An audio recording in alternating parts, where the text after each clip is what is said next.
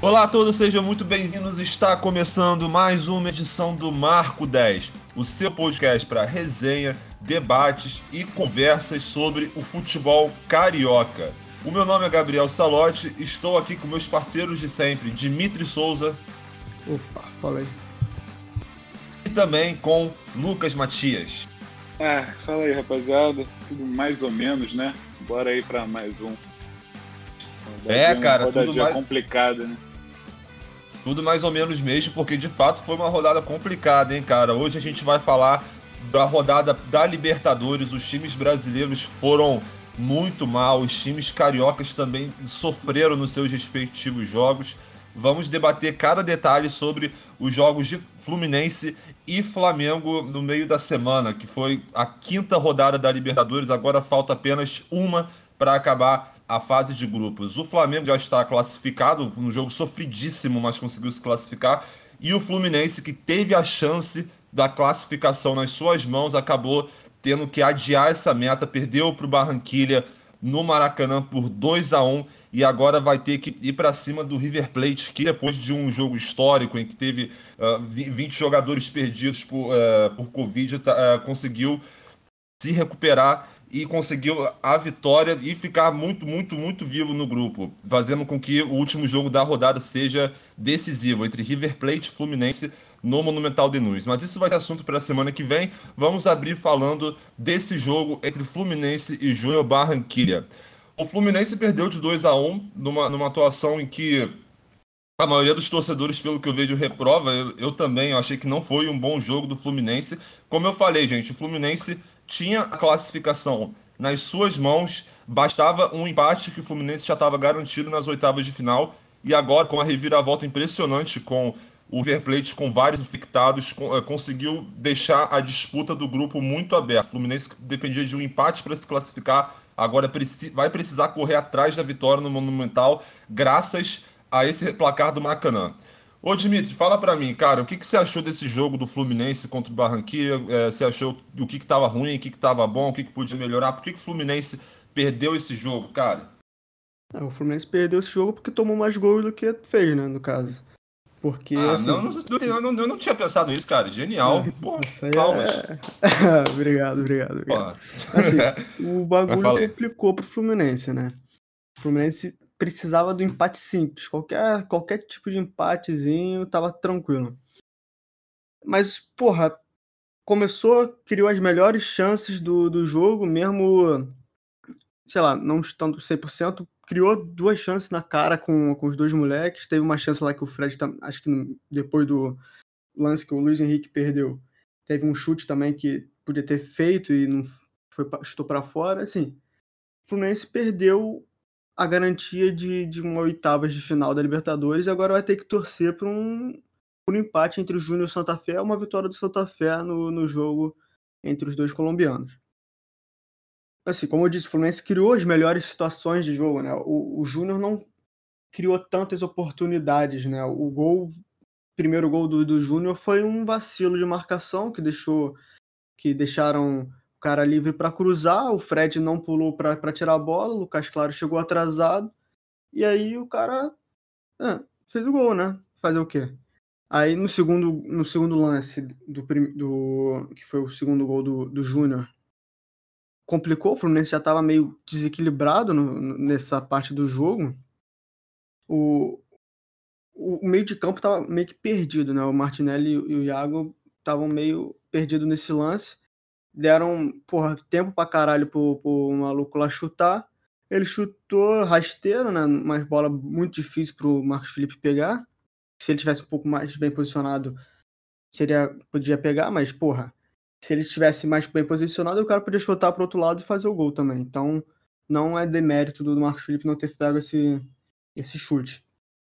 E aí o Fluminense, sei lá, para mim entrou em colapso. Aí o Roger foi obrigado a mexer, né? Tirou o, o Casares, que só fez o primeiro lance dele lá do jogo, que foi aquela enfiada de bola para o Kaique, que perdeu o gol na cara, um gol que não se perde, além do gol que o, o Luiz Henrique não, não podia perder também. E entrou o Nenê, que conseguiu criar uma boa oportunidade junto com o Gabriel Teixeira, que entrou também depois, numa bola boa de três dedos para ele, parecido com aquela bola que, que o Casares deu pro Fred lá na, naquele jogo contra o River. E aí o Nenê é, rolou para trás, Abel Hernandes, que também tinha acabado de entrar, foi bem posicionado e fez o gol, né? E aí o Fluminense começou a dar uma repressionada, né? Voltou pro jogo, a esperança voltou, só que, porra, aos 29 né, do segundo tempo, o Fluminense podia ter 2 a 0 com, sei lá, 20, 30 minutos do primeiro tempo. Sei lá quando foi aquele lance que o Luiz Henrique perdeu. A gente podia estar falando de outro jogo completamente diferente, de uma vitória tranquila do Fluminense em casa contra o Júnior Barranquilha, mas infelizmente é, os atacantes do Fluminense não estavam com a calma em frente ao goleiro e perderam dois lances que não, não se podem perder, né? É, perfeitamente. Você ressaltou bem esses lances que não se podem perder, porque eu concordo. O Kaique, ele conseguiu ficar na cara do gol no, no, logo no, aos dois minutos de jogo, num belo lançamento do Casares. Ele, ele conseguiu investir bem é, em cima do, do marcador, mas mesmo assim acabou chutando a, a bola para fora. Depois teve o lance do Luiz Henrique, que foi inclusive um belo toque de, de letra do Fred, que ele acabou na, na cara do gol e mesmo assim o goleiro Vieira conseguiu sair bem e fazer uma boa defesa. E esse jogo também me lembra a própria final contra o Flamengo, disputada nesse fim de semana, me lembra como o Flamengo saiu na frente e o Kaique também acabou perdendo uma grande chance que poderia ter encaminhado o um empate no Fluminense já no primeiro tempo e, claro, daria tempinho maior para o Fluminense, quem sabe, buscar a virada. Mas esse jogo contra o Júnior Barranquilla me lembra esse aspecto dos gols perdidos e também me lembra o fato de que é outro, um outro fator em comum nos jogos do Fluminense recentemente. O time está começando mal no primeiro tempo, de modo geral, porque foi assim contra o Flamengo, foi pior no primeiro tempo. Contra o Santa Fé, mesmo que tenha conseguido o gol, teve, teve menos posse de bola menos chances. Contra o Júnior Barranquilla também. Teve toda aquela polêmica da arbitragem no jogo da ida que eu tô falando, mas mesmo assim era, era um time que, que eu lembro não conseguia criar tantas chances. É, e contra o River Plate também, né? Eu lembro que o time começou mal. Só que só que mesmo assim, mesmo o Fluminense tendo o primeiro tempo abaixo de um modo geral contra o Barranquilla, ainda assim você teve momentos bons, porque eu senti assim, o Barranquilla ele teve mais a, a posse de bola, caralho, deixa eu, deixa eu botar meu celular no, no aqui, tá? É, beleza. O Fluminense, ele, perdão, o Barranquilla, ele teve mais posse de bola no início, mesmo com essa chance do Kaique sendo ali aos dois minutos. Depois disso, foi o Barranquilla que tomou a atitude principal. Mais uma vez, a gente vem falando que o Fluminense repete esse modus operandi mais reativo a algumas rodadas, em praticamente todas as rodadas da Libertadores. Foi Barranquilla que teve a posse de bola, que marcou em cima, que ficou rondando a área do Flu e tentou ali arriscar algumas coisas. Mas o Fluminense, em certo momento, eu acho que lá pelos 20 minutos, conseguiu melhorar no jogo. Conseguiu é, conseguiu chegar perto da área do Barranquilla com chances mais perigosas do que o Barranquilla estava tendo. Sendo uma dessas a chance do, do Luiz Henrique, ótima jogada do Fred, e também teve algum, algumas outras ali. Então, mesmo assim, o Fluminense já estava também, nesse momento, cedendo alguns contra-ataques, o que é uma coisa que eu, que eu vou falar daqui a pouquinho. Mas ainda assim, o Fluminense, depois de um início de jogo ruim, conseguiu se recuperar. Mas depois o Barranquilla conseguiu abrir o placar no cruzamento ali do Cetré pro, pro Valência, lá pelos 35 acabando o primeiro tempo. Acabando não, mas enfim, faltando um pouquinho para acabar. Uh, muita liberdade do Cetré para cruzar. O Calegari não estava no lance, o Martinelli era, era o mais próximo ali. Mesmo assim, o Cetré teve toda a liberdade para pensar, para olhar e para cruzar na cabeça do Valência para abrir o placar. O Fluminense saindo atrás do placar mais uma vez. Isso é um, é um panorama ruim. Eu acho legal por um lado, que o Fluminense consiga ter a capacidade para buscar o resultado. Mas e quando chegarem nos jogos mais tensos, no mata-mata, será que vai ser. Será que vai ser, seguir nesse padrão do Fluminense de, de sair perdendo nos jogos? Isso é uma coisa que tem que ser levada em conta. Então, o, o Cetré teve toda a liberdade, o Fluminense não conseguiu fazer mais grandes coisas ali no primeiro tempo, e no segundo tempo eu achei que foi foi bem pior, porque na verdade isso é uma coisa, né? Porque nos últimos jogos, pelo menos, você tem uma melhora do Fluminense no segundo tempo. Nesse aí, eu achei que o Fluminense entrou muito pior, cara. Entrou muito mais desconcentrado e mais perdido também. Aquele, é, o gol do Barranquilho, o segundo gol, com o Cetré também, que foi o cara que deu assistência no primeiro, foi, foi, foi, um chute ali em que ele também teve toda a liberdade. Faltou a aproximação do, do Martinelli de novo, falando dele, e do Iago Felipe também. E ele conseguiu ter a calma e dar um chute bom, assim, que eu achei que tinha poucas chances para o Marcos Felipe. E depois disso, o Fluminense pareceu que ficou perdido em campo. Parecia que cada vez que o Barranquilha pegava na bola com todos os seus jogadores na defesa, conseguia fazer o contra-ataque perigoso. Eu lembro inclusive de um lance, cara, que eu não lembro qual foi o jogador, mas ele tava com a bola ali na intermediária do Fluminense, tava ali perto da defesa do Fluminense. Aí, ele botou na frente. Parecia que ele tentou um passe que foi meio errado, assim, sabe? Quando a bola acaba escapando um pouco.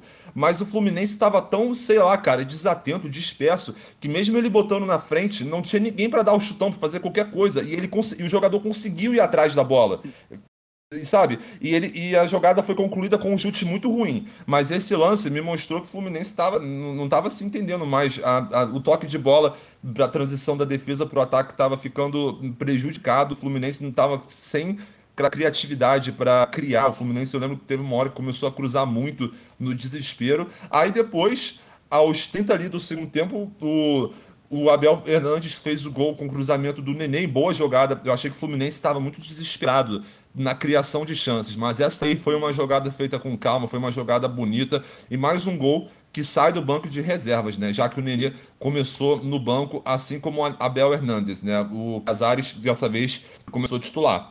Então, o Fluminense. Mas depois desse gol, o Fluminense também achei que não conseguiu é, fazer gr grandes coisas. É, o Fluminense também. E só para ressaltar um outro aspecto desse jogo, eu achei que o Fluminense deu muitos contra-ataques perigosíssimos cara, porque principalmente no primeiro tempo, eu lembro de uns, cara, sério mesmo, lembro de uns três contra-ataques que o Barranquilla sai em superioridade numérica, tipo, quatro do Barranquilla contra três marcadores do Fluminense. Isso também ficou ainda mais sensível depois do segundo gol. Então, foi um jogo que provavelmente aí foi o pior jogo da, do Fluminense nessa Libertadores, um jogo que preocupa o torcedor principalmente pelo contexto da fase de grupos. Eu falei ali no início que o Fluminense precisava ganhar do River Plate. É, é, foi só um modo de expressão mesmo, porque o Fluminense, mesmo que empate ou até mesmo que perca, pode se classificar a depender do outro jogo da rodada, né? Que vai ser do Santa Fé contra o, o próprio Júnior Barranquilha.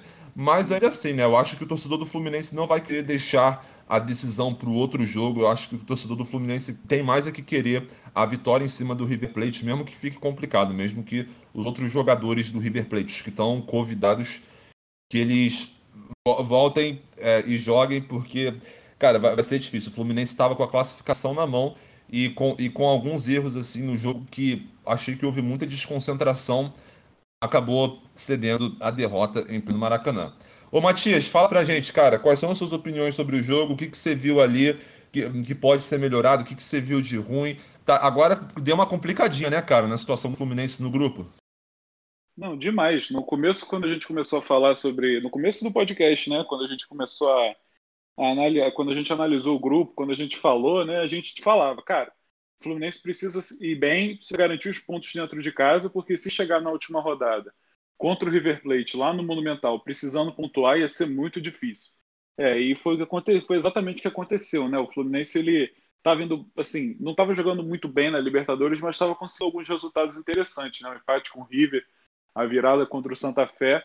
E apesar do futebol fraco que ele apresentou em todos os jogos da Libertadores, para mim o Fluminense não fez um grande jogo assim na Libertadores que a gente olha e fala: nossa, esse time vai longe. Para mim, o único tempo bom ali no, do Fluminense foi o primeiro tempo contra o Santa Fé lá, no, lá na, na Colômbia, né? Depois, antes do Egito ser expulso e aí comprometer tudo.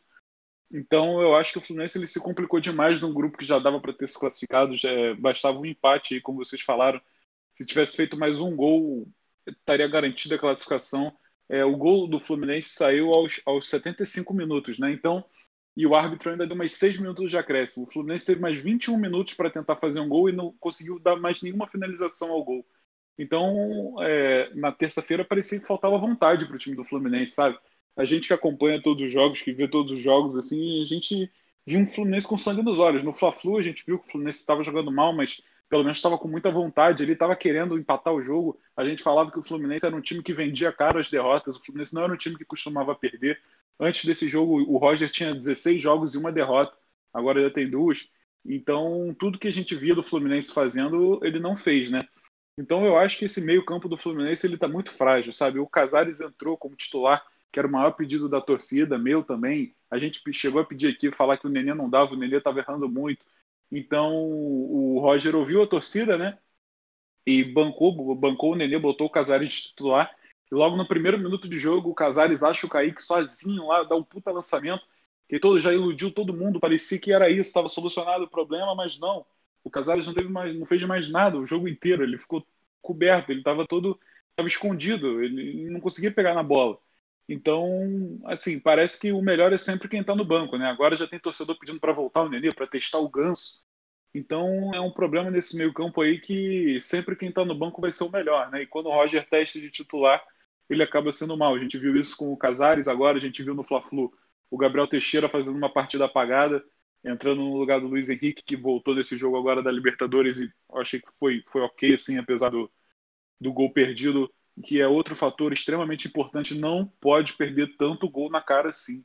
É impressionante a quantidade de gol que o Fluminense perde, cara, principalmente com os moleques. Apesar do, desse último jogo o Fred também ter perdido uma boa chance, é, é, impressionante. O Kaique saiu na cara do goleiro no primeiro minuto, né, que eu falei no, no lançamento do Casares, sensacional e ele dá um toquinho que eu acho que mesmo se o goleiro não tivesse tocado na bola, eu acho que não ia entrar. Foi, ele bateu muito mal na bola. A gente também viu no Fla-Flu um lance que ele saiu cara a cara com, com o goleiro do Flamengo e chutou para fora. Então, assim, esses moleques precisam treinar mais finalização, porque é impressionante. Eles estão conseguindo ficar na cara, estão conseguindo é, criar jogadas para ficar lá na, na, frente, né? E estão perdendo essas chances. E contra um time tão qualificado que nem o Flamengo, isso custou uma virada, que seria aquele gol do Luiz Henrique, ele pega na cara. Agora, se o Fluminense tivesse convertido esses gols aí que perdeu contra o Barranquilla, estaria classificado para as oitavas. A gente não estaria aqui reclamando do, do, do time, falando de tudo o que aconteceu, né? Então eu acho que também, que nem o Dimitri falou, mais uma partida apagada aí dos dois volantes, apesar do, do Iago ser bem voluntarioso. Eu achei que ele deu muito mole no, no, no segundo gol, porque o, o C3, né, que foi até eleito melhor em campo, ele recebe a bola, ajeita, olha, pega o telefone, liga para a mulher, pergunta o que aconteceu e depois chuta. E ele tem tempo para fazer tudo isso. Ninguém cola nele. No primeiro tempo também, no, no primeiro gol do, do Valência, né, que é o centroavante reserva do Borra. O, o cara que cruza para o meio da área, ele recebe, aí o Martinelli está olhando, o cara se ajeita. Então eles têm muito espaço. Eu achei que faltou muita intensidade, faltou morder mesmo o adversário né, nesse, nesse jogo. E o Roger precisa resolver esse problema do meio campo, porque ou vai fazer uma trinca de volante, botar o Martinelli, o Iago e o Wellington, é, para testar, ou vai, vai voltar com o Nenê, vai testar o Ganso de titular. Então ele tem que ver isso, porque eu, eu acho agora, é, na, final contra o, na final contra o Flamengo, que vai ser no final de semana, eu acho que não vai inventar muito, eu acho que vai entrar o mesmo time que jogou contra o Barranquilha, trocando o Casares pelo Nenê de novo, porque parece é, é impressionante isso. O melhor é sempre quem está no banco. Então eu acho que vai ser o mesmo time. Mas, assim, para o decorrer da temporada, eu testaria um meio-campo com três volantes, porque a gente ganharia mais, mais gente ali, é, muito provavelmente ganharia mais divididas de bola. E na hora da saída da criação, o Martinelli é muito inteligente, ele tem um excelente passe. A melhor saída de bola do Fluminense hoje é com ele. Então, eu acho que pode ajudar. E eu acho que esse, esse meio-campo com três, três volantes seria útil, pelo menos testar, né? Para a gente ver. Se não der certo, vida que segue, igual estava dando. E a gente vai ter aí o, um, um final de rodada muito muito, muito emocionante aí para esse grupo dele. Né? A única certeza é que o Santa Fé já está desclassificado, já está eliminado e já vai ficar em último mesmo, porque mesmo que vença o Barranquilla, vai ficar com cinco pontos. O Barranquilla já tem seis, né? Então a vida do Fluminense está assim: ganhou do River Plate, está classificado, acabou, em primeiro. Aí, se empatar com o River Plate, o River vai a 10, o Fluminense vai a 9. O, o Júnior Barranquilla tem 6 e, e para se classificar empatando, o Fluminense tem que torcer para uma derrota ou empate do Barranquilla ou que ele vença sem passar no saldo de gols, né? Porque tá 1 a 0 para o Fluminense no saldo de gols, né? Então tem que torcer para o Júnior não golear o Santa Fé. E como o Gabriel falou, mesmo se o Fluminense perder para o River, ainda pode se classificar caso o, o Júnior não vença do Santa Fé. Né? Então é, vai ser um, uma. Se eu não me engano, é terça-feira o jogo, os jogos. E o, o torcedor do Fluminense vai ter que ficar com a calculadora ali do lado para porque vai ser um fim de rodada muito emocionante né? Isso aí, vai ter a final do Carioca, mas ainda assim o torcedor já está pensando nessa sexta rodada que vai ser emocionante. Isso aí, Matias. Os dois jogos vão ser terça-feira, 25 de maio, os dois no mesmo horário, às 7h15, que é a transmissão que a gente já sabe, né? É, tá tendo River Plate Fluminense aqui, aí sai um outro gol o gol na outra partida, já fica com o cu na mão para ver de quem foi o gol, né? Isso aí, pô, poucas coisas são mais Exatamente. emocionantes que isso. Ô, Dimitri, você é, também, a, cara. A, a, é só, Fala aí, pode falar, pode sorte, falar. A sorte do Fluminense, talvez, é que são dois adversários colombianos, né? Então, talvez. Porque o Santa Fé não tem mais é, é, pretensão nenhuma na, na, Libertadores, né? Ele não vai se classificar para as oitavas e também não tem mais chance de Sul-Americana. Então, é, seria um jogo ideal para assim, o Santa Fé entrar sem gás nenhum, né? Mas vamos ver aí, talvez eles não queiram perder um clássico ali para um rival do, do, do, mesmo país e, e façam um jogo duro. Mas eu acho bem difícil, o Santa Fé é muito fraco. É, exatamente. E, Dimitri, o Matias estava falando a opinião dele sobre a tabela, e, pô, cara, vai ser difícil, né? E outra coisa que eu estava lendo aqui no Globo Esporte, que, aqui, ó, vou, eu vou abrir as aspas aqui, vou ler abertamente. Com os conflitos populares ainda presentes na Colômbia, a Comebol remarcou a partida para Ambato, no Equador, cidade a 2.500 metros de altitude.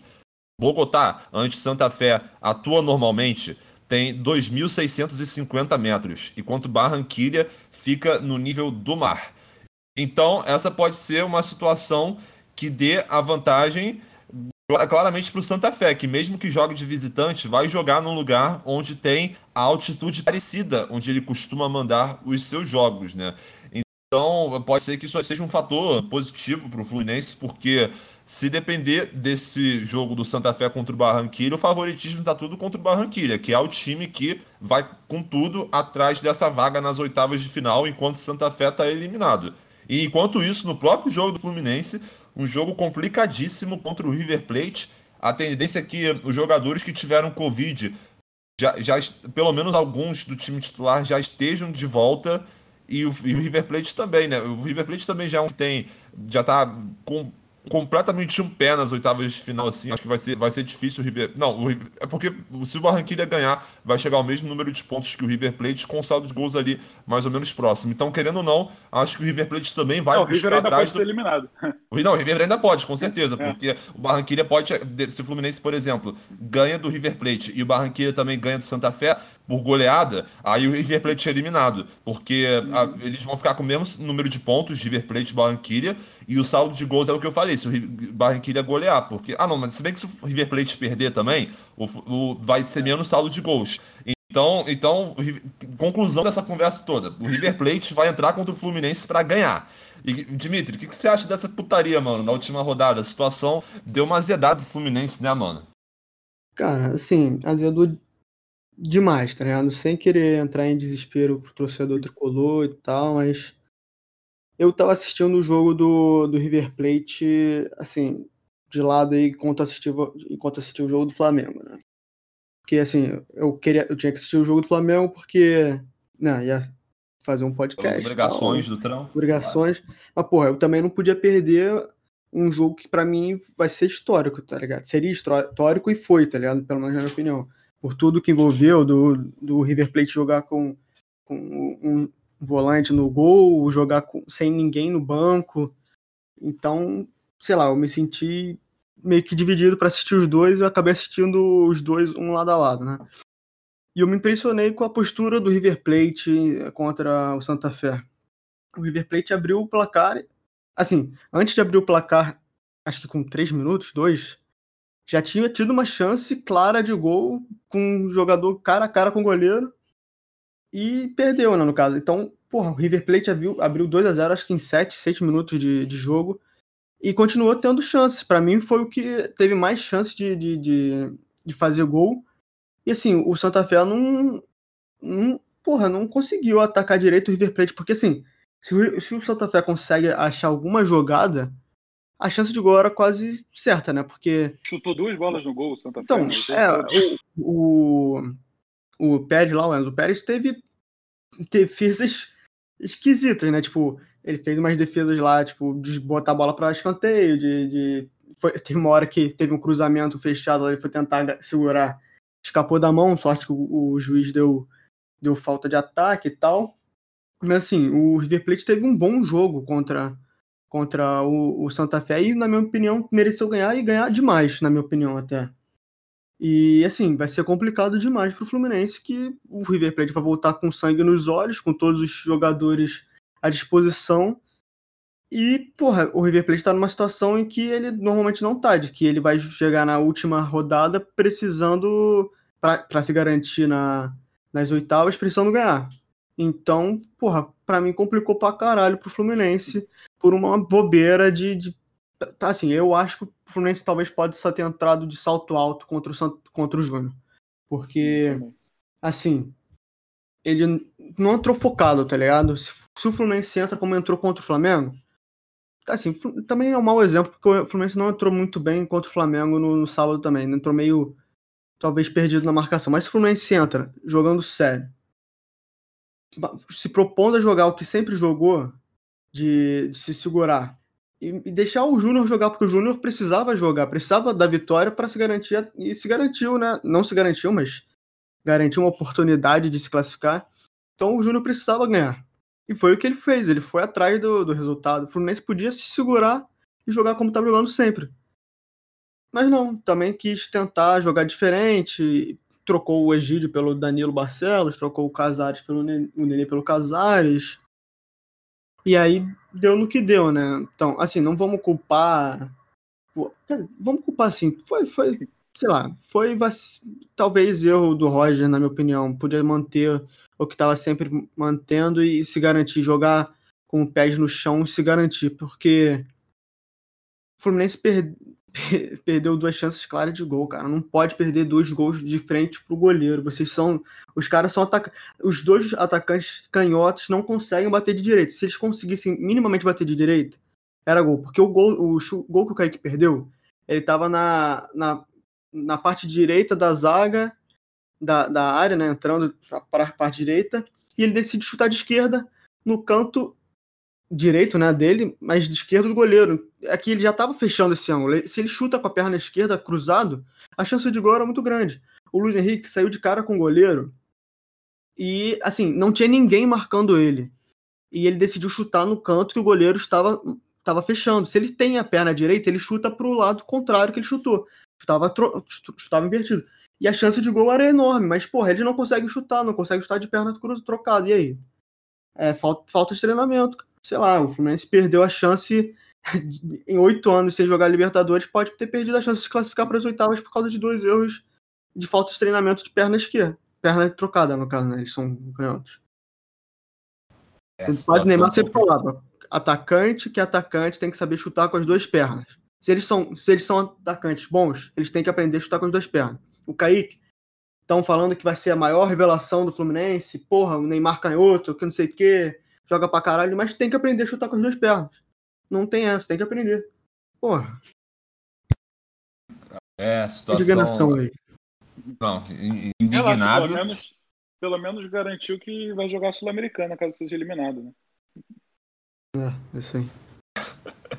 é, enfim, indignação mesmo. O, o, Fluminense com certeza deixa o seu torcedor apreensivo ao longo dessa semana, ainda tendo uma final de Carioca no meio. É, eu concordo com o Dimitri, talvez o Fluminense se jogasse um pouquinho mais nesse, nessa forma reativa. Tem jogadores bons para fazer o contra-ataque. E só para constar uma coisa, uh, caraca, como é que o Santa Fé não conseguiu ganhar do, sei lá, sub-10 do River Plate, tá ligado? Era só chutar, até não dar mais de, de, de, fora da área, porque o Enzo Pérez ele, ele ganhou o prêmio de melhor da partida, mas foi, foi um. É, é como o Jean Odd falou, né? Já que a Comebol não, não conseguiu intervir nisso, eles devem ter falado: ah, pô, o Anzi Pérez fez duas defesinhas aqui muito bobas, bora dar pra ele, foda-se, só pra falar, ai, mas ele foi o melhor da partida.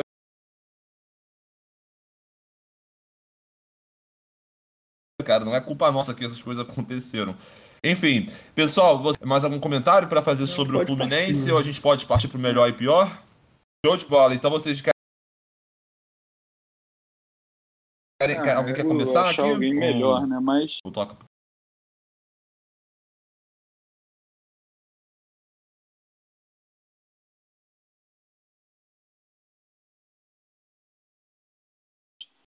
melhor em campo do mesmo jeito.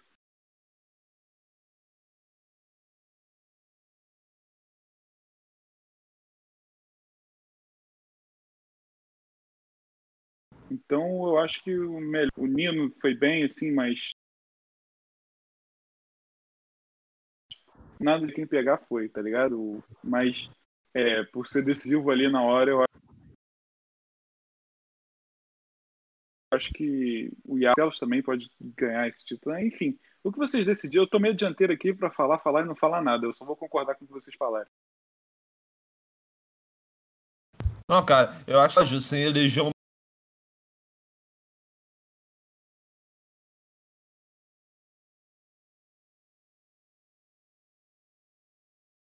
melhor em campo, porque no jogo do Flamengo foi difícil também, né? Só que não tem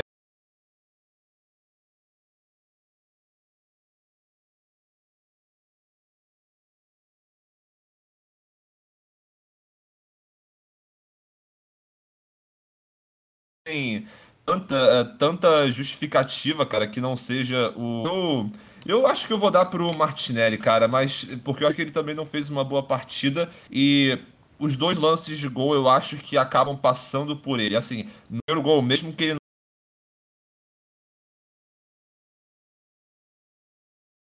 não tivesse muito. Porque assim, eu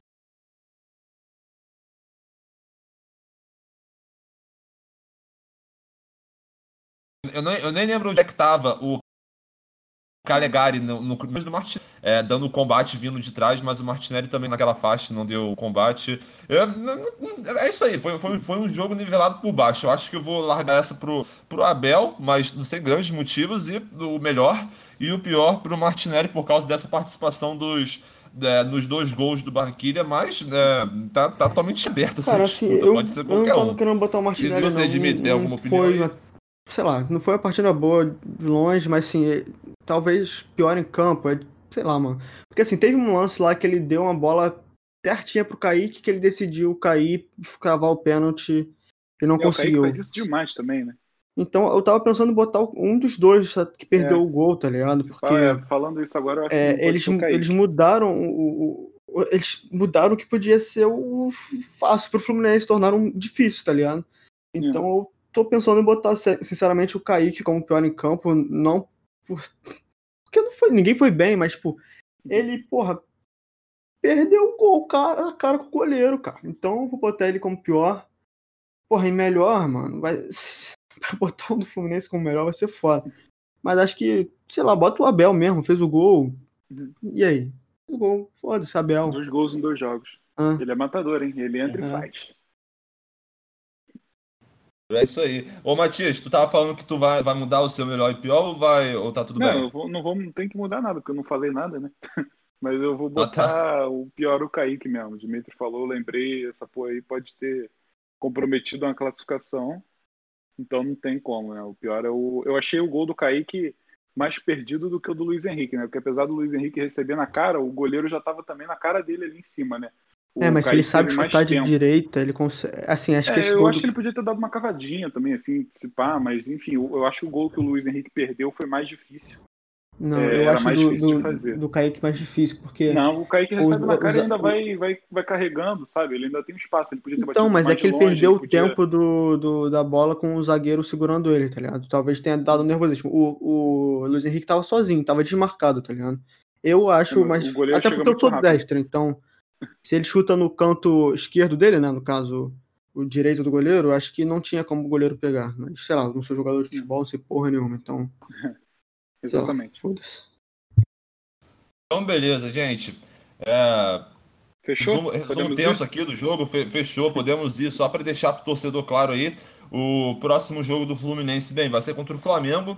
Final do Campeonato Carioca, dia 22 de maio, que vai ser depois de amanhã, no caso, vai ser no sábado de novo às 9 e 5 da noite. Lembrando sempre que o jogo da ida foi 1 a 1 Dessa vez não tem vantagem de empate. Se for outro empate, vai ser disputa de pênaltis. E depois disso, o jogo decisivo pra caralho pro Fluminense vai ser jogo contra o River Plate na terça-feira, dia 25 de maio, às 7h15 da noite. Lembrando de novo que o outro jogo da rodada também importantíssimo vai ser no mesmo horário que o River Plate Fluminense, então torcedor tricolor aguardando ansiosamente. Ah, o sábado, né? Por ser Fla-Flu final, mas acredito eu que principalmente terça-feira, né? Vai ser complicado, emoção à flor da pele.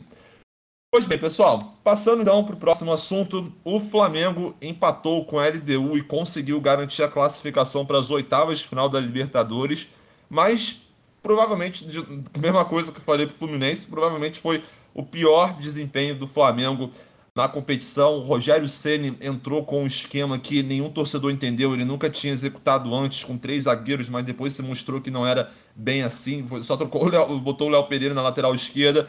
Para piorar tudo, Arão expulso, 14 minutos de jogo, mudou toda a configuração do jogo. Dimitri, o que, que, você achou? Você viu ali o jogo junto com o River Plate? Não, eu entendo completamente, porque o River Plate eu concordo com você, foi, foi histórico né, o jogo, é, por causa do, é, do, do, Enzo Pérez, de tudo que envolvia. Mas o que, que você achou do Flamengo, cara? Foi, foi uma atuação que deixou os torcedores da internet revoltados. Flamengo, por muito pouco, não vai para a última rodada também em clima de decisão contra o Vélez Sarsfield, porque se tivesse perdido, meu irmão, a situação no grupo ia ficar é, uma putaria também, cara, porque o, o Vélez ia partir para cima do Flamengo e a LDU também ia correr atrás da, da classificação na última rodada contra o Lacareiro. O que, que você achou da, da partida?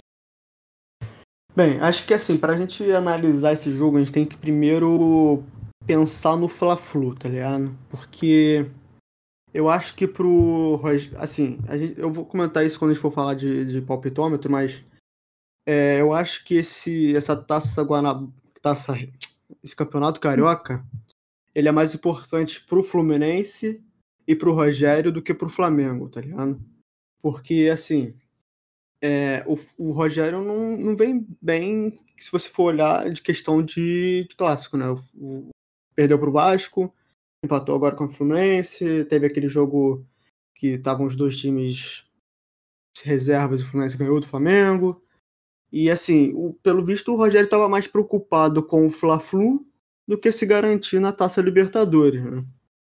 E aí ele decidiu inventar, né? Decidiu inventar. A gente teve a mudança de do Bruno, Pere, do Bruno Viana, Léo Pereira, o Arão é, veio pro. Foi, continuou lá, também não, não quis poupar o Arão.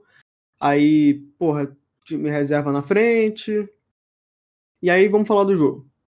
O Flamengo começou, teve um lance do Gabigol pro Gerson, que assim, a gente falou do Luiz Henrique, a gente falou do Kaique. Não pode perder esse gol. Não pode. Porra, aos 5, 6 minutos, um gol que o Gabigol bota o Gerson na cara do goleiro, ele perde, que podia ter mudado o jogo como foi o jogo do Fluminense Júnior. Porra, se, assim, o que foi o cartão vermelho do Arão foi o gol do Júnior Barranquilha pro Fluminense. Foi o que, assim, um detalhe que mudou, que podia ser fácil, porque, porra, foi difícil pra caralho, né? Só que o Flamengo conseguiu é, o, a, a, vitória moral. Vitória não, né? Conseguiu empate moral, sei lá. Conseguiu empate físico e moral, vamos dizer assim. O Gerson perde esse gol, e aí vem um lance que o Arão toma o vermelho, na minha opinião, completamente justo, né? Ele tava disputando a bola e, porra, tenta puxar a bola com o pé lá na, na caixa prego e acerta a cabeça do, do, do jogador do, do, da LDU e justamente toma o vermelho. E aí complica pro, pro, pro Flamengo. Complica. O LDU que, que vinha para se segurar e conseguir a vitória, que era o que interessava para a LDU, conseguiu achar mais oportunidade, né? No cruzamento. Dizer, antes ainda teve o gol do Pedro lá que foi naquele bate-bate lá, numa confusão maluca, ele consegue fazer o gol. E aí, poucos, poucos minutos depois, não sei nem se foi minuto até, o, a LDU consegue um empate num cruzamento na área do, do, do Flamengo. Acho que foi o Bruno Viana que vacila, ou Gustavo Henrique, não lembro quem vacila. E aí tem o gol da LDU.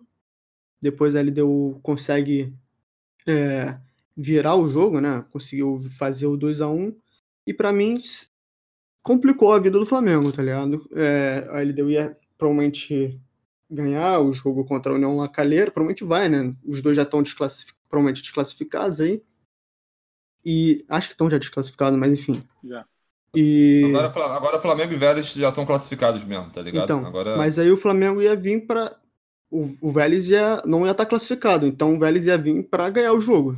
Então, o Flamengo ainda teria chance de não se classificar, né? Se, se, no pior dos casos. E a LDU ia jogar na, vai jogar na altitude contra o, o Lacalheira. E a gente já viu que a LDU fazendo algumas goleadas, né? Vi de Fluminense algumas vezes na, na, na altitude, então não é complicado para a LDU fazer essa conversão de saldos de gols positivamente para eles. Ainda mais contra o pior time da, do grupo. Então o Flamengo se complicou no que devia ser fácil, né? Um dos jogos mais fáceis aí do para o Flamengo, que conseguiu a pontuação ideal para para quem tá na, na, ia jogar a quinta rodada do, da fase de grupo da Libertadores. E aí tornou em dois lances, o Flamengo conseguiu tornar um jogo fácil num jogo difícil. E aí no finalzinho, o herói rubro-negro, o, o super-homem do, da Gávea, o Batman do Maracanã, foi lá e salvou o Flamengo. Gustavo Henrique empata.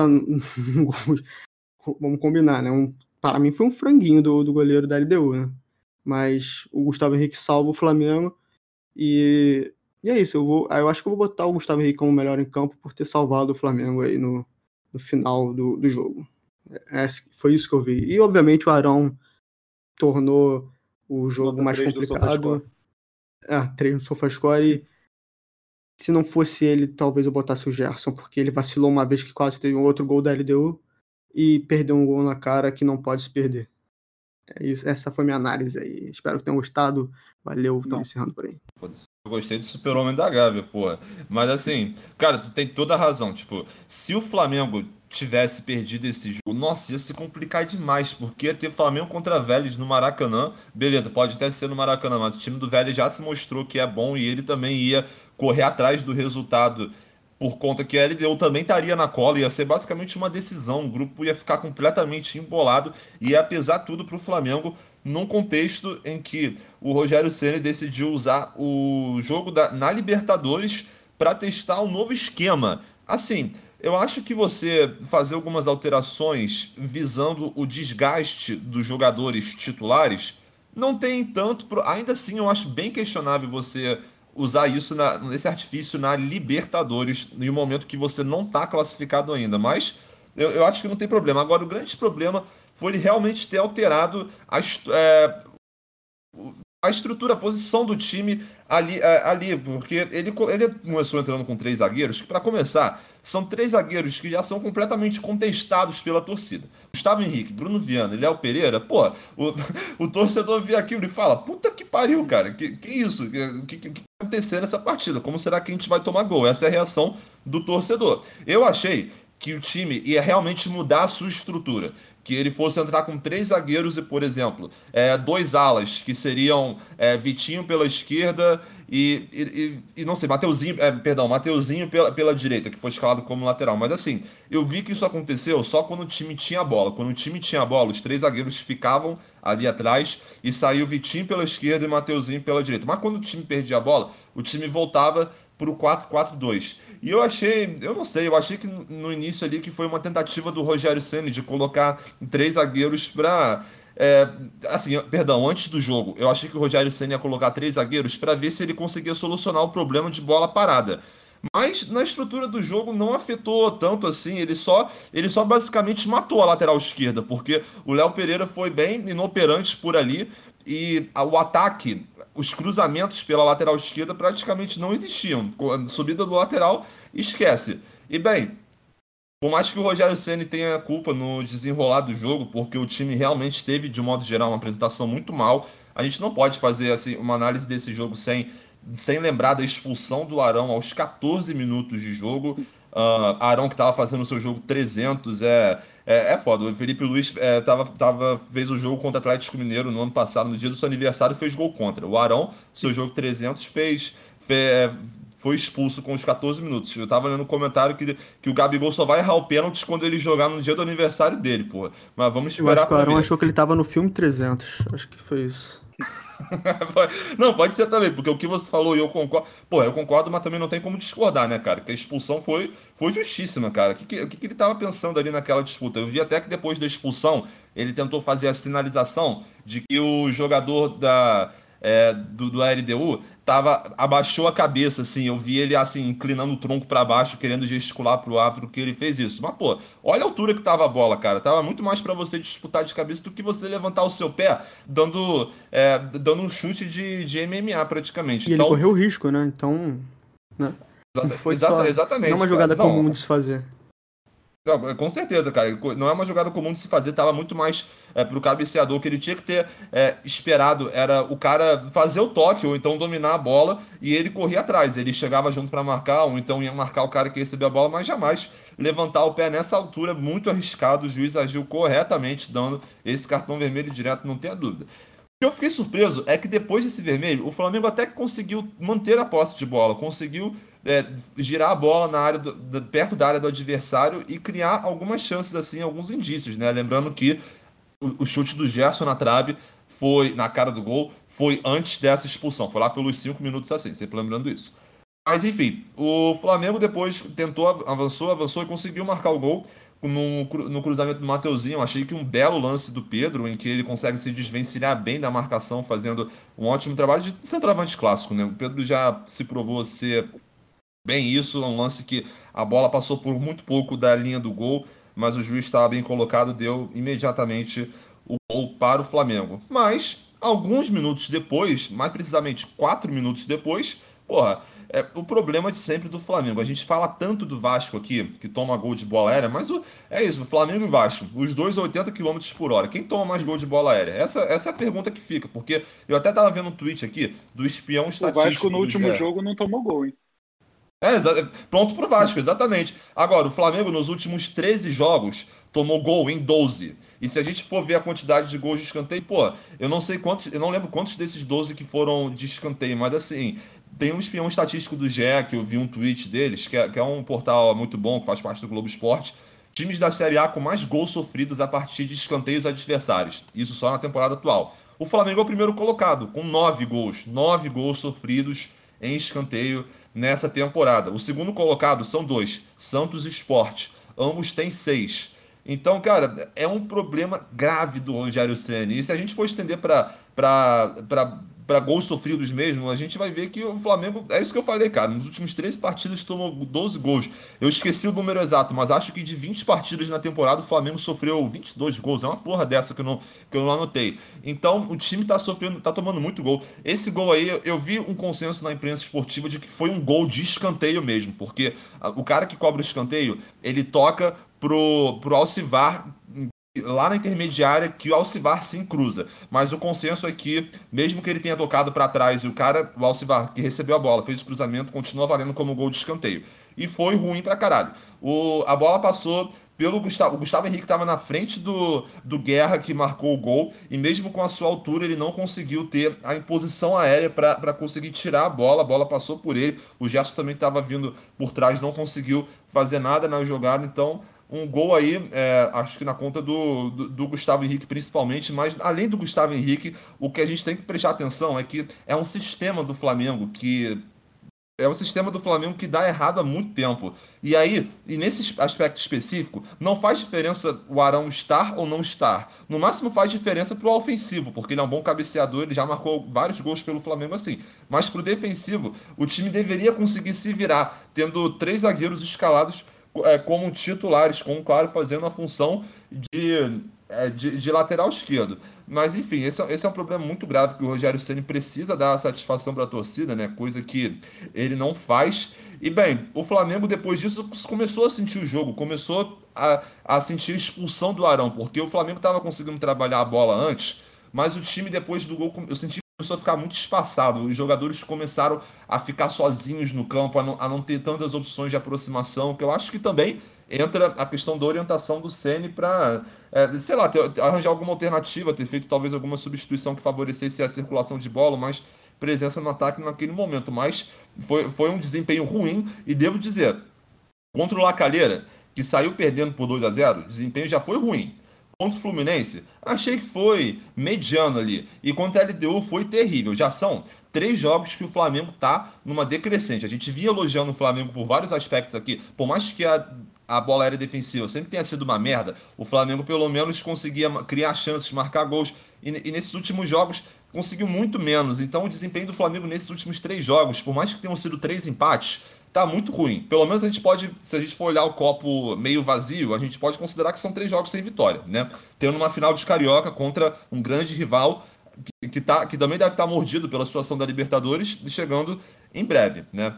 E, bem, no, no segundo tempo, o, o Flamengo também sofreu, né? Se, é, se abalou depois do gol, e vale dizer uh, que a, a situação que criou o gol para o Flamengo foi é, o gol, aliás, para a LDU foi a questão de que a LDU fez a mesma alteração que eles fizeram no jogo da ida. Isso eu vi um comentário do Theo Benjamin. Eles colocaram o Christian Martinez como. como do, deixaram o time com dois centroavantes. E aí aconteceu isso, essa substituição, e dois minutos depois, ali aos 14 do segundo tempo, gol, é, gol da LDU, cara. É um gol que, nesse aí, eu dou, boto a falha no Bruno Viana, porque a bola, ele passou. Cara, o, o a, foi o próprio. É, aliás, foi o próprio o Julio que dominou a bola, o cara que fez o gol, mas aí o Bruno Viana ele vai correndo para tentar dar o bote. Meu irmão, ele passa muito liso, mano. Ele passa que nem merda e nem, nem vê a bola, cara. Bruno Viana foi correndo para fazer a marcação, só que ele foi driblado numa facilidade imensa. Mas aí a gente volta a falar coisa do primeiro gol. Pode botar, pode achar os culpados individuais por causa daquilo, mas o sistema de defensivo tá uma merda há muito tempo. Entra jogador, sai jogador, não resolve, cara. Não resolve.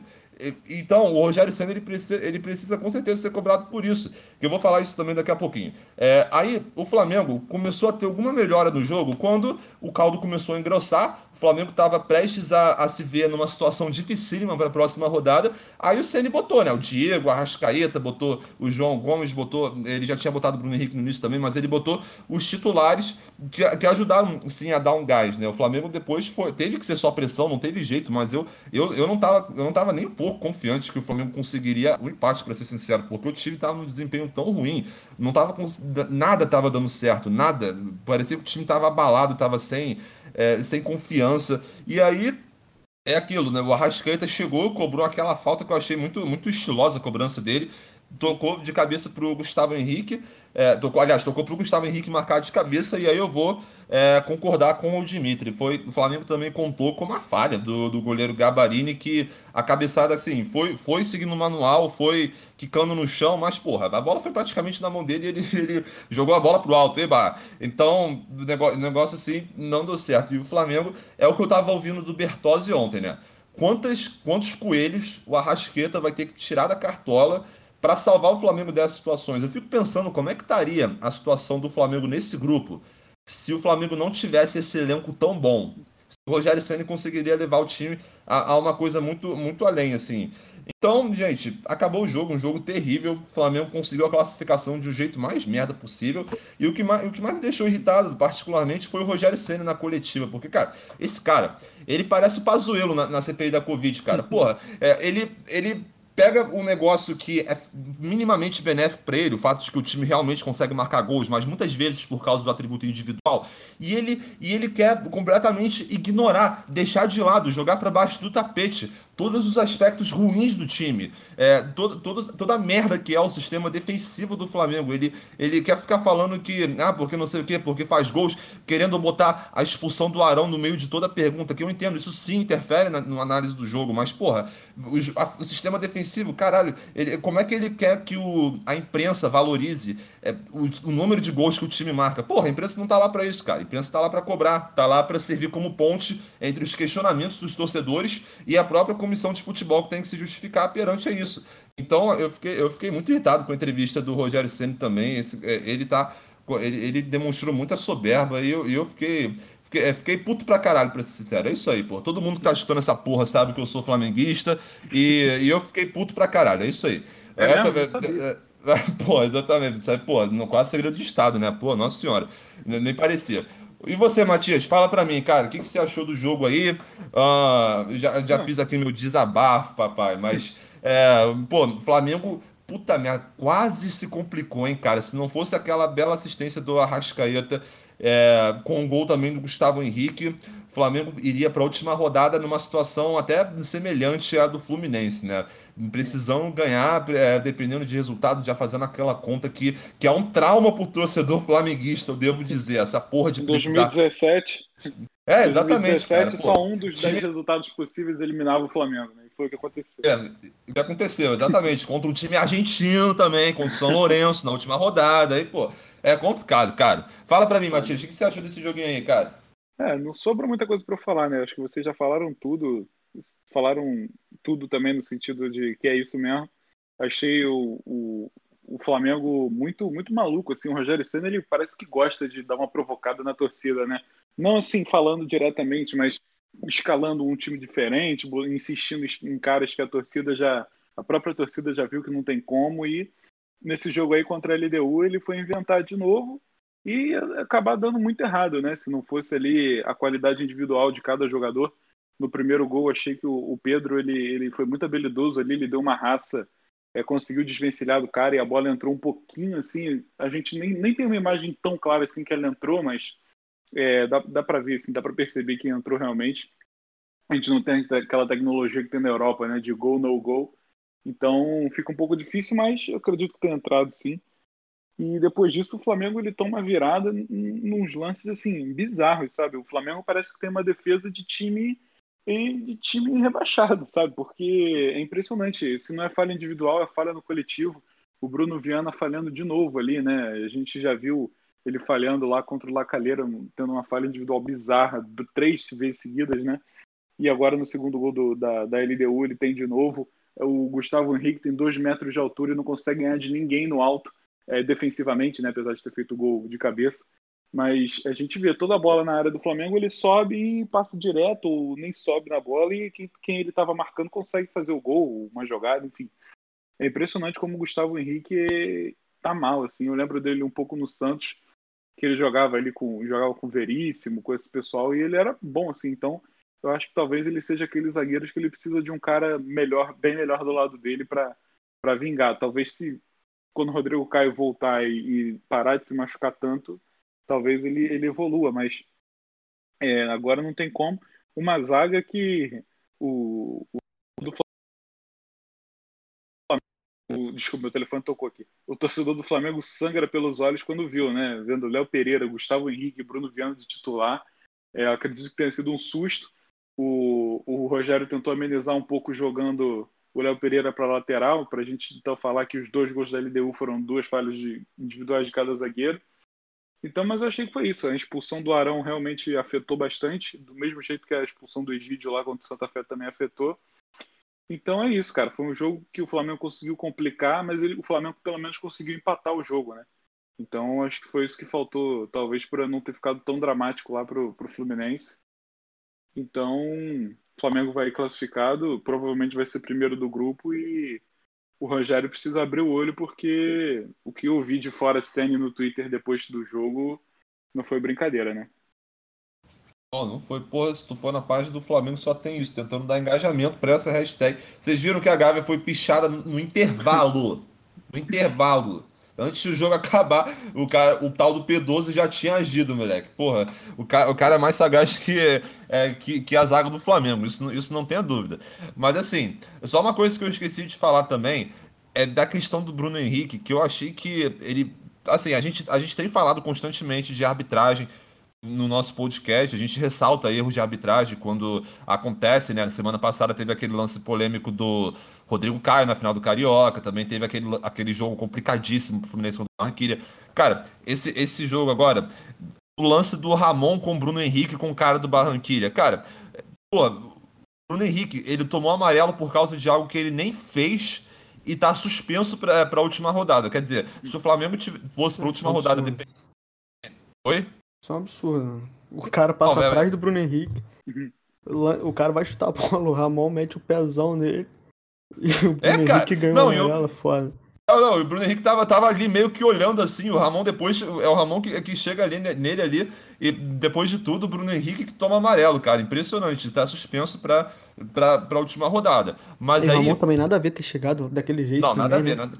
Eu senti, eu senti que o Flamengo tava perdendo o jogo ali, aí o Ramon, inexperiente, caiu na pilha, ficou irritado, essas coisas todas, sabe? Por ser mais jovem assim, mas não é para fazer isso de forma alguma mesmo, pô. Se fosse ele tomando amarelo, ia ser a decisão correta, mas também ia prejudicar o time de alguma forma. E isso traz a gente a outra coisa, que foi, foi culpa da arbitragem sim, seja do juiz, seja do bandeirinha que não falou pra ele, mas porra, cara, Por que, que não tem VAR na fase de grupos da Libertadores, cara? Meu Deus do céu, cara. É a é competição mais importante do continente, mano. Porra.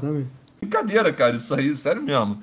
Uh, enfim, gente, era esse comentário que eu tinha mais a fazer. Vocês têm mais alguma coisa para falar do, do Flamengo? Porque pelo grupo a gente não tem muito assim o que discutir. Esse resultado fez com que ontem também o Vélez ganhou do Lacalheira.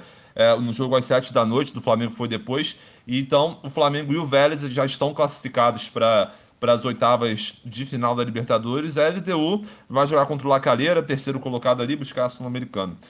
Vocês têm mais algum comentário a fazer? Eu acho que, que também a Lacalheira não chega mais na LDU, né? Eu acho que a LDU já, Cara, é já que... se garantiu como. É, ah, não. A Lacalheira tem dois, a LDU tem cinco, é.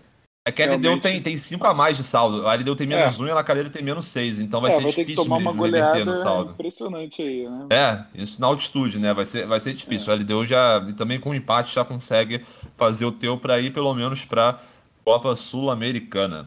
É. Vocês têm mais algum comentário para fazer sobre o Flamengo, sobre o grupo? Não. Show de bola. Nosso show grupo, de bola, acho então. que a gente podia tirar o Dimitri. Ah, então. Vai ter que tirar uma porrada, hein? oh, meu Deus do céu. É, luta de boxe com ou então regra, então já falei. Ou então, ou então, ou então vale tudo mesmo, se foda. Gente, melhor e pior em campo. É, cara, pior em campo eu acho que a gente deve, talvez tenha um consenso, né? É, não sei se vocês estão é. com outro ficou pensamento pouco tempo aí. Em campo, né? Mas... É, ficou pouco tempo em campo, mas, mas mesmo assim, é. O tempo por que ele não ficou burrice, em campo. Né? É, por conta de uma burrice, ele, eu não lembro dele ter feito grandes coisas enquanto nos 15 minutos que ele estava em campo, uh, depois a equipe sentiu completamente a ausência de um jogador. Inclusive, acho que foi até o Pedro que deu entrevista falando que ele teve que correr, que o time todo teve que correr por dois, muito por causa do Arão. Ele, é, pelo que eu vi ali na chamada, não li a matéria, na chamada ele citou o nome mesmo, Arão. Então, é uma pena, né? Jogo 300 do cara, mas, porra, é, é, é pelo, pelo Flamengo, uma mas... coisa, né? Esse. É o jogo do Fluminense contra o, o Barranquilla foi o jogo número 100 da, de Libertadores no Maracanã, né? E foi um, o próprio Júnior Barranquilla postou no Twitter um maracanazo aí, gostaram de estragar a festa. Não, é, uma coisa que eu já reparei, moleque, toda vez que, toda vez que chega algum, algum time aleatório e ganha no Maracanã, é maracanaço. Acabou, é. entendeu? Tipo, eles, eles já, já banalizaram esse termo há muito tempo, mas, pô, é, é enfim, é, realmente é uma boa curiosidade mesmo, Maracanã aí com, é, com a sua história na, na Copa Libertadores da América. Bem, eu achei que o pior foi o Arão, eu vou dar, eu acho, acredito que seja um consenso isso. E, cara, o, o melhor, cara, que, sei lá, cara, é como eu falei do outro jogo. Esse aí talvez seja um jogo que eu, que eu não tenho nem vontade de dar o melhor em campo, assim, porque é difícil você destacar algum. Eu acho que da dupla de, da, do trio de zaga que, em que o Léo Pereira foi lateral esquerdo, pô, foi, foi todo mundo mal, mal pra caralho. O o Gabriel Batista eu também achei ele meio afobado nos lances, não é, achou meio ah, perdido. Eu achei, eu achei e eu odeio não... goleiro que não pula na bola, tá ligado? O, o gol da, da LDU, ele, ele passa olhando, mesmo que você não tenha chance, irmão, tenta, tenta sair na foto, foda-se, vai que a bola desvia e você acaba pegando alguma coisa. Eu acho que o goleiro ele tem que sempre ir na bola. Concordo plenamente, eu também fico muito puto. Mesmo quando, mesmo quando é aquele chutaço é. que vai na gaveta e o goleiro não tem reação, eu fico tipo assim, pô, cara, pula na, na bola, cara. É. Pelo amor de Deus.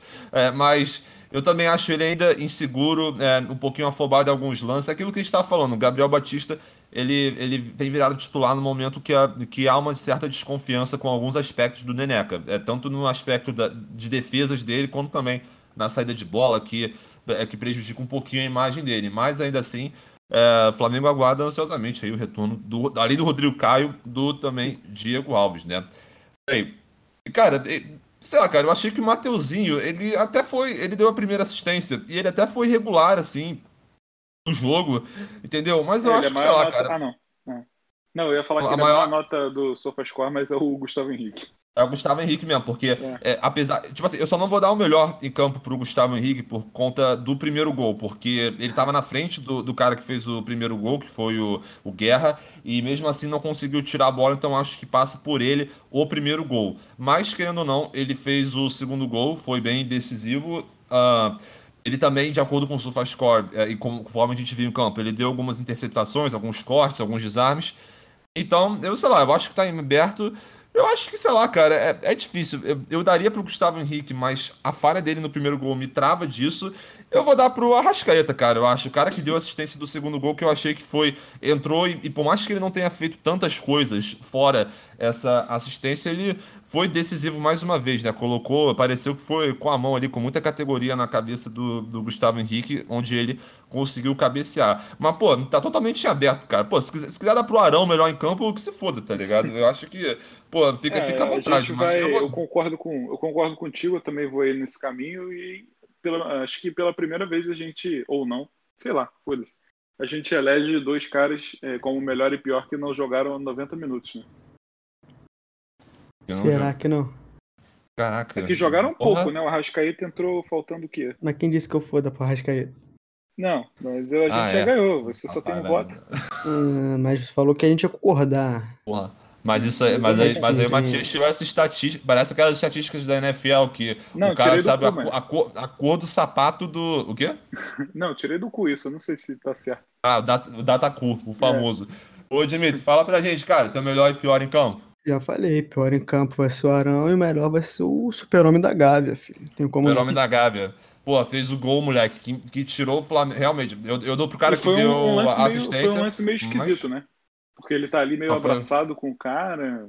Enfim, não, talvez... eu achei. Eu, eu, também tive essa dúvida, mas assim, eu lembro do comentário do, do Paulo Calçades também, que meio que tirou minha dúvida na hora, que eu achei, ah, eu não tinha reparado nisso na hora, que foi assim, que além do Gustavo, antes do Gustavo Henrique abraçar o marcador, o marcador que abraça o Gustavo Henrique, mesmo estando de costas, ele de costas, ele já tenta botar a mãozinha aqui nas costas do Gustavo Henrique, então achei que a primeira atitude que poderia de alguma forma ser interpretada como faltosa foi dele. Mas o Gustavo Henrique ele tem que tomar cuidado com isso também, cara. Pô, é, ele é um cara que em outros momentos ele tentou a cabeceada e faz, fez isso, tipo assim, se apoiando. Teve até um momento que foi marcada a falta com isso, se apoiando no ombro, sabe? Não deixando o marcador subir. Então ele tem que tomar um pouquinho mais cuidado nessa questão do jogo aéreo. Mas nesse gol, eu acho que eu não vi irregularidade muito por conta dessa atitude do marcador de ter abraçado o Gustavo Henrique por trás primeiro. Eu tô até com, com o gol aberto aqui na, na minha frente no YouTube, aí eu tô, eu tô vendo isso de novo, mas foi, foi um lance meio, meio, meio esquisito mesmo. Isso, isso aí você tem razão, mas eu achei que foi legal, assim. Mas, enfim, o Dimitri. É, exatamente. Eu dei o melhor em campo pro cara que deu assistência, o Dimitri deu o melhor em campo pro cara que marcou o gol que realmente foi. foi né, que tirou o Flamengo de uma furada, meu irmão que ia ser incrível, cara, se chegasse na última rodada precisando correr atrás desse resultado contra um adversário difícil como o Vélez, né?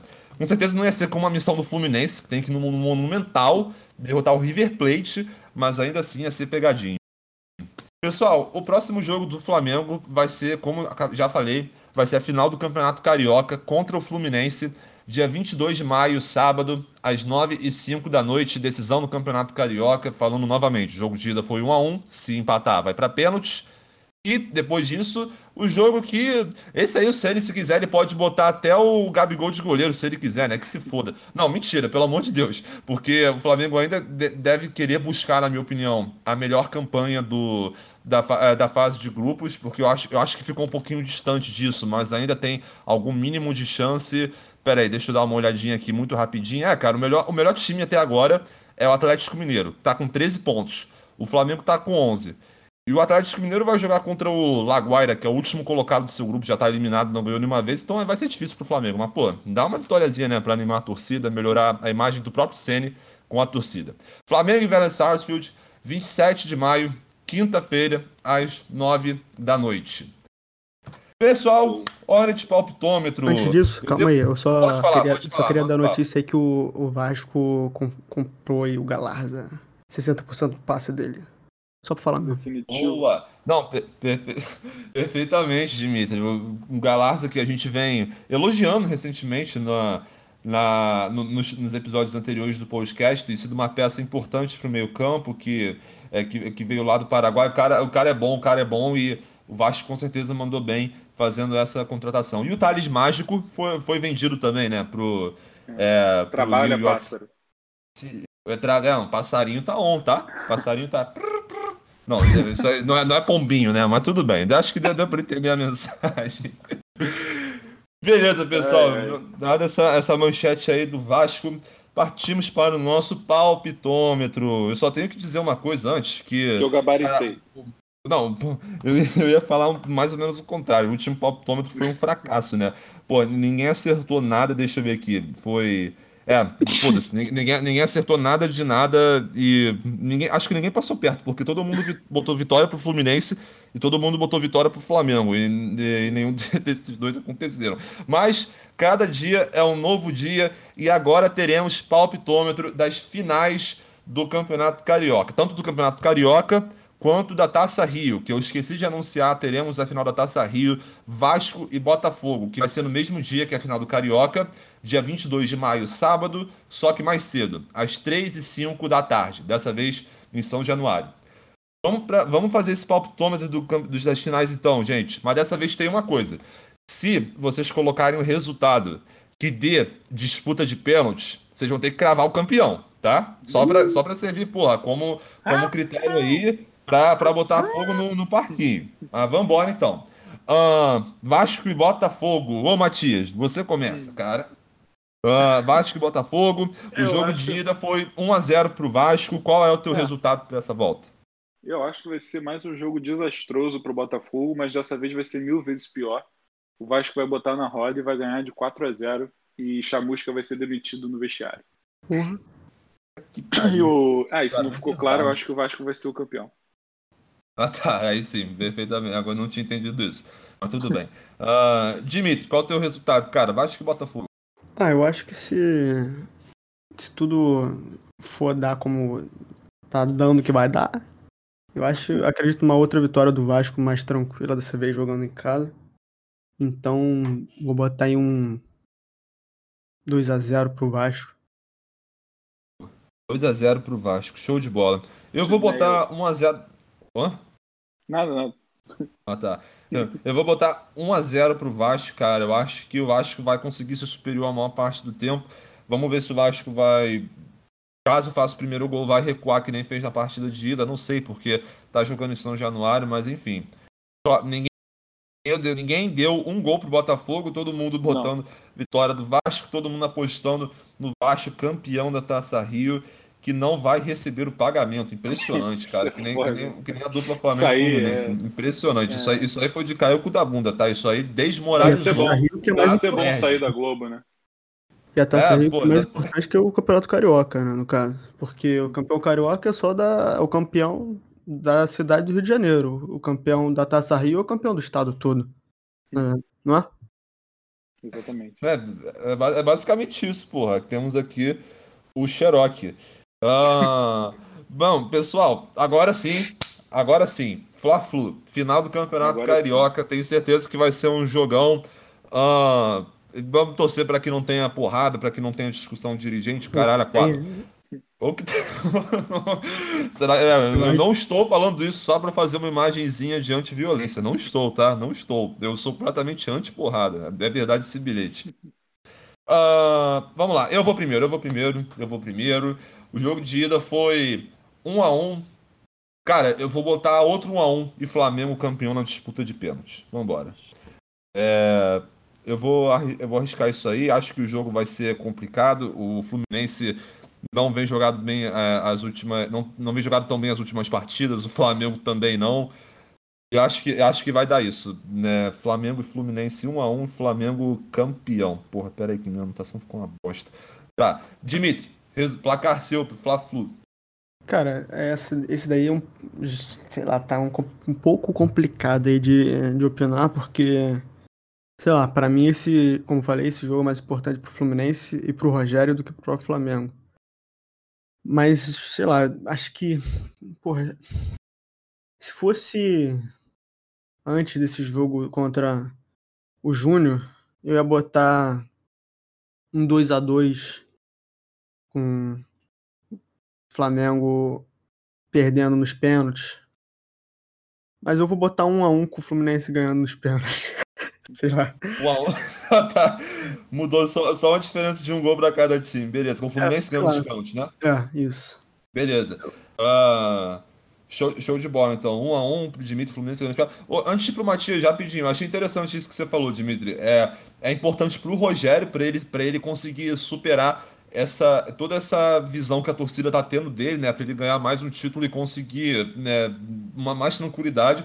Mas o Fluminense também não ganha um título desde o campeonato. Uh, puta, sempre teve, teve a primeira liga no caminho, né? Mas tipo. Ah. Mas, mas é, mesmo assim, tipo. Acho que não é, mas não é, é oficial, né? É, exatamente, não é, não é, oficial, então o Fluminense não ganha um título tem algum tempinho já, então realmente tem essa importância aí para esses dois elementos, Rogério Ceni e Fluminense. Achei legal essa, essa constatação. Ô, Matias, hum. Fla-Flu, cara, é, qual o seu palpite?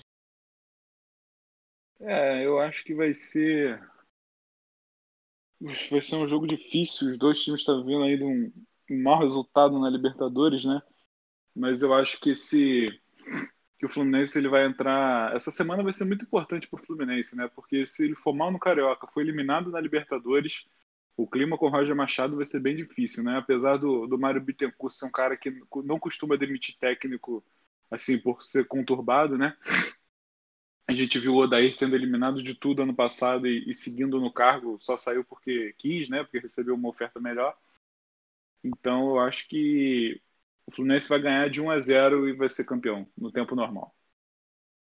Fluminense ganhando de 1 a 0 Fluminense. Demos duas apostas para o Fluminense campeão. E vai ser um gol do Calegari. Ó, cra cravou indo gol, hein? Essa, isso aí me remota. nunca fez um gol na vida. Quanto você falou que isso é? Rem... 1 a 0 Fluminense ele botou. Tá bom.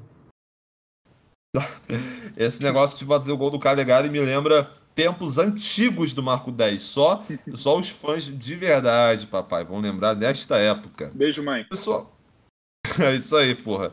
Família em peso desde o primeiro episódio. A gente foi atropelada por um trem. Deus a tenha.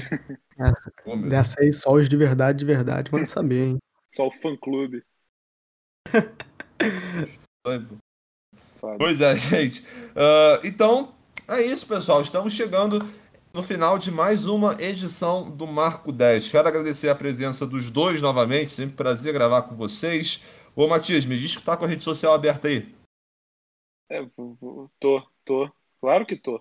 Eu sempre tô. É, não que eu esteja falando um monte cara. de coisa agora enrolando só para poder abrir. Cara, fala sempre o bagulho, não grava. É impressionante. Precisa ter um papelzinho pra anotar. É, tem que ter uma cola. Uma colinha uma cola escola. Tá pronto, agora eu abri. É. O nosso, tá. sigam a gente lá no nosso Twitter, que é o arroba podmarca10, podmarca10, o 10 numeral e tudo junto. No nosso Instagram, também é bem importante lá que a gente posta que tem episódio novo e tal. É bem legal seguir a gente lá. Que daqui a pouco estará passando por uma reformulação. Não queria dar um spoiler, mas talvez já dando. O nosso podcast marca o 10. Podcast marca o 10. O 10 também, numeral e tudo junto no Instagram. E a nossa página lá no Facebook, que é arroba podmarca o 10. Arroba podmarca o 10. O 10 também, numeral e tudo junto. Então sigam a gente lá. Isso mesmo, sigam a gente lá que em breve a gente vai estar tá mudando. A gente tem um monte de conteúdo legal para trazer para vocês. Uma, além de podcast, vamos virar realmente uma página sobre Ei, futebol tá carioca. falando tudo? É, isso aí, não, não, foi só uma palhinha mesmo. Foi só, eu, não ia, eu não ia terminar, não. Foi só. Foi tudo ensaiado aqui. Pessoal, mais uma vez, obrigado, Matias, pela tua participação, cara. Nada. De nada. Valeu, Dimitri. Tamo junto, meu irmão. Tamo junto. Show de bola. E quero, e quero agradecer principalmente a você que esteve com a gente nos escutando até agora. Fique ligado que em breve teremos mais episódios para falar sobre as finais do Carioca da Taça Rio e para fazer a prévia da última rodada da fase de grupos da Libertadores. O Flamengo já está classificado, está tudo bem, disputando aí a melhor retrospecto na classificação geral, mas o Fluminense vai ter uma missão complicadíssima. Espero vocês para conversar sobre isso, hein? Você, vocês dois e você que está nos escutando. Então, gente, um beijo, muito obrigado e até a próxima. Valeu!